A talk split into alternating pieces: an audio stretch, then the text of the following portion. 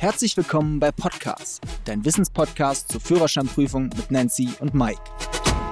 Liebe Freunde, schön, dass ihr wieder dabei seid. Ganz ehrlich, viele Verkehrsteilnehmer wissen einfach nicht, wie sie sich verhalten sollen, wenn Rettungsfahrzeuge mit Martinshorn und Blaulicht kommen. Und äh, das bringt natürlich auch gerade den Einsatzkräften immer wieder viele Probleme. Wir wollen in dieser Folge mal klären, wie du dich richtig verhältst, wenn ein Einsatzfahrzeug sich nähert, wann du bei Rot über die Ampel fahren darfst und wer eigentlich Schuld hat bei einem Unfall mit Einsatzfahrzeug. Genau, und deswegen haben wir uns heute mal den Göran Kugel von der Berufsfeuerwehr Gera eingeladen. Er ist Hauptbrandmeister und stellt sich den Fragen. Göran, mein Lieber, schön, dass du da bist. Fangen wir gleich mal mit der ersten Frage an.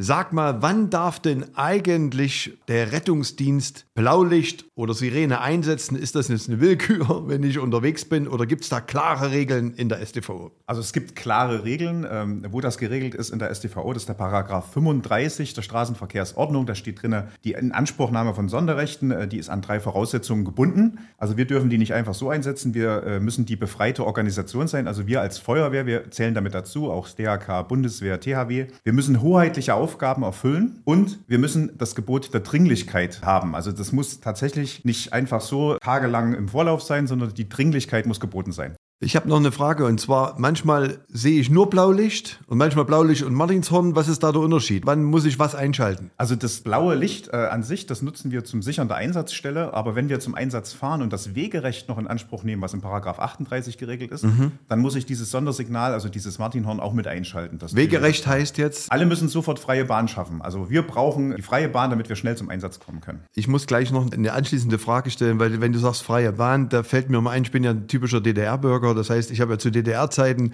auch schon diese Thematiken gehabt. Da gab es doch Unterschiede. Was war der Unterschied zu DDR-Zeiten und heute? Weil ich sehe manchmal, wenn die Feuerwehr kommt, verhalten sich der ein oder andere immer noch so, als wäre es DDR-Zeit. Genau, das war eigentlich das Coole damals. Ich habe das auch so gelernt. Also da stand drinne rechts ranfahren und anhalten. Das heißt, ja. alle, wir wussten ganz genau, wenn wir mit Blaulicht und Martinhorn kommen, alle machen das Gleiche. Jetzt steht drinne sofort freie Bahn schaffen und das ist eine Auslegungssache. Der eine fährt schneller, der andere fährt rechts ran, der andere fährt links ran. Also das ist immer ein ganz schöner äh, Irrgarten, wo wir dann durchfahren und gucken müssen, wie die Leute reagieren. Also es ist sehr, sehr schwierig. Was wäre da deine Empfehlung an die Verkehrsteilnehmer? Einfach mal Augen auf und Hirn einschalten. Also nicht immer muss man rechts ranfahren und anhalten. Wenn ich auf der Landstraße mit einem Rettungswagen komme, dann fahre ich keine 200, dann fahre ich vielleicht 80, 90 und ich darf dort 100 fahren und ich sehe den im Rückspiegel, dann fahre ich einfach entspannt weiter, bis eine Stelle ist, wo ich halt wirklich geschmeidig anhalten kann und niemanden behindere. Es gibt ja das schöne Reaktionsschema, das nennt sich BGA. Ja, das heißt also nichts anderes anderes als heutzutage reagieren wir bei Rettungsdiensten. Blinker betätigen, Geschwindigkeit reduzieren und anhalten. Achtung, wichtig, wenn nötig am Straßenrand, aber nicht sofort rechts ran. Das wäre in dem Falle falsch. Genau, also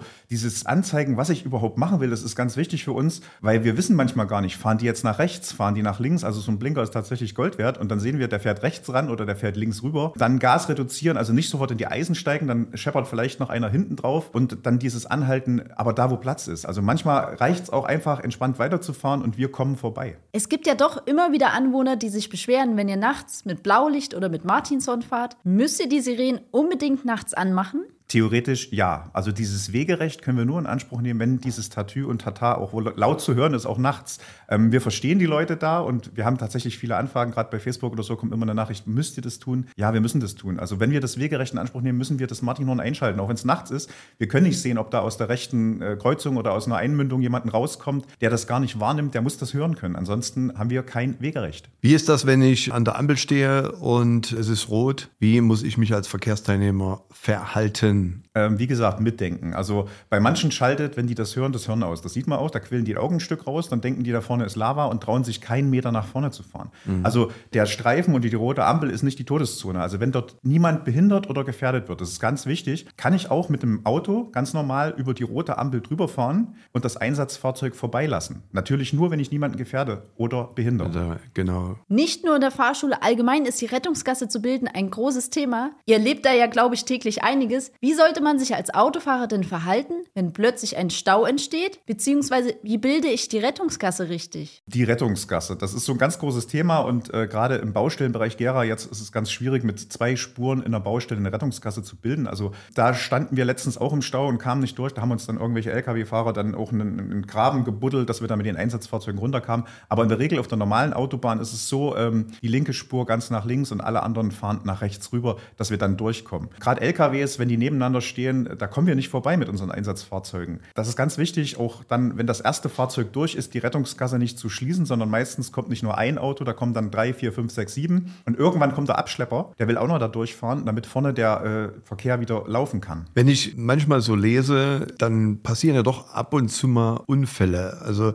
ist immer dann der Verkehrsteilnehmer schuld oder gibt es auch eine gewisse Schuld, wenn es mal mit einem Einsatzfahrzeug kracht bei den Rettungsdiensten? Oder wie, wie ist das bei euch geregelt? Also das, das Unfallrisiko mit Fahrten mit Sondersignal ist achtmal höher so ungefähr, als wenn ich normal fahre und das passiert oft. Unser Rettungswagen ist auch in letzter Zeit umgefallen und bei einem Unfall beschädigt worden, also Totalschaden. Zum Glück ist kein Personenschaden entstanden, aber es wird immer eine Teilschuld auch an den Fahrer des Sondersignalfahrzeugs gehen. Also wir fahren ja auch bei Rot über eine Ampel, wir haben eine Sorgfaltspflicht und wenn wir die Sorgfaltspflicht verletzen, dann werden wir auch dafür bestraft. Wir können die rote Ampel überfahren, aber Paragraph 1, Geschädigungs- und Gefährdungsverbot, da müssen wir uns ganz derbe dran halten und wir müssen halt wirklich mit der, Entschuldigung, Dummheit der anderen rechnen. Wenn ihr bei Rot über die Ampel fahrt und äh, der andere hat jetzt grün, kriegt euch nicht mit und ihr zieht durch und es kommt zum Unfall, wer ist schuld? Das ist eine, eine Entscheidung, die Einzelfallentscheidung ist. Wir müssen theoretisch anhalten, müssen gucken, dass da niemand kommt, weil wir können nicht auf unser Sonderrecht pochen. Und mhm, unser das ist ganz wichtig, ja. Also wir müssen das, wir können das einfordern, aber wir können es nicht erzwingen. Also mhm. wenn der drüber fährt, dann ist es halt blöd für uns, aber wir müssen halt aufpassen, dass dort kein Unfall passiert. Das ist halt ganz schwierig.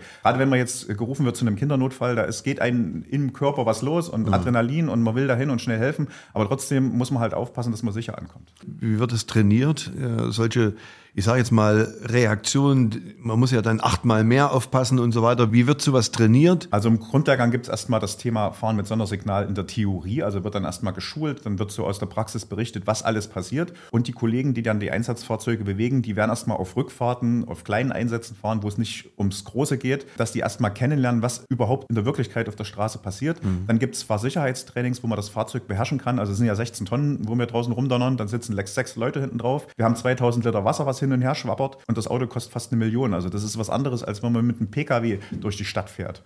Wir hatten ja auch die Community gefragt, welche Fragen es an dich gibt. Und die meistgestellte Frage war, wenn jemand von der Freiwilligen Feuerwehr auf dem Weg zum Einsatz ist, hat er dann Sonderrecht? Ja, also die Einsatzkräfte bei der Alarmierung haben Sonderrechte. Der Unterschied ist nur, die haben kein Wegerecht. Also die fahren ja mit ihrem Privat-Pkw von der Dienststelle von zu Hause zum Feuerwehrgerätehaus. Und das ist nicht erkennbar, dass das ein Einsatzfahrzeug ist. Es hat weder ein blaues Blinklicht noch ein Martinhorn. Die haben aber das Sonderrecht. Die können zum Beispiel mit überhöhter Geschwindigkeit im Ort fahren, können eine rote Ampel überfahren, aber aber nur Gefährdungs-, Schädigungsverbot und müssen halt damit rechnen, dass die nicht wahrgenommen werden als Fahrzeug mit Sonderrechten. Und auch die Verhältnismäßigkeit. Also ich kann nicht mit 120 durch den Ort fahren, wenn ich zum Gerätehaus will. Leicht erhöhte Geschwindigkeit ist okay. Und wenn ich geblitzt werde, dann ist das so. Dann kann man auch das dokumentieren, dass das passiert ist. Und dann wird auch keine Strafe kommen. Aber wenn ich mit 120 in der 30er-Zone fahre, das ist keine Rechtfertigung. Also das ist dann die Verhältnismäßigkeit nicht mehr gegeben. Dann. Mhm. Aber ich sehe das trotzdem als äh, relativ auch gefährlich für die Kollegen, die ja zum Einsatzziel schnell kommen wollen, gerade wenn es um Kinder geht, hast du vorhin gesagt, ja. und dann